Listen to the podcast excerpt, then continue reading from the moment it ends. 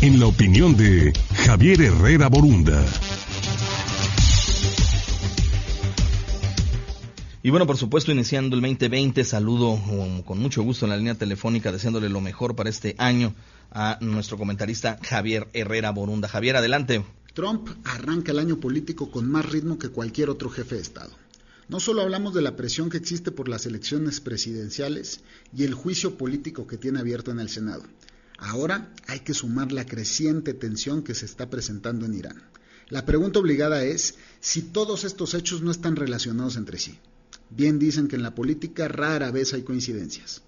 Trump en más de una ocasión se ha probado como un fiel devoto de la máxima maquiavélica el fin justifica los medios, por lo cual dudo que esta vez sea la excepción.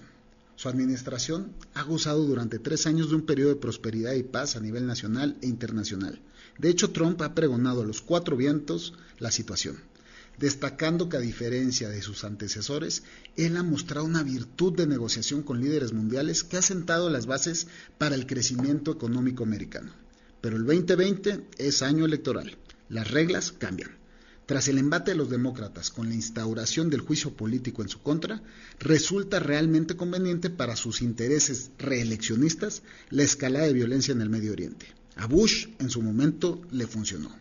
Y aunque en el mundo nos aterre lo que pueda suceder, lo que es un hecho es que el electorado americano ve con buenos ojos las medidas emprendidas. El diario HuffPost de esta semana nos dice que los estadounidenses aprueban en un 61% las acciones tomadas contra Irán, razón por la cual hasta la presidenta de la Cámara de Representantes, Nancy Pelosi, más que insistir en su agenda original de llevar a juicio político a Trump, concentra su discurso ahora en revisar sus facultades discrecionales como presidente, ya que el haber decidido ejecutar al líder de las fuerzas especiales iraníes precisamente en uso de esas facultades ejecutivas es lo que ha puesto en jaque a más de uno.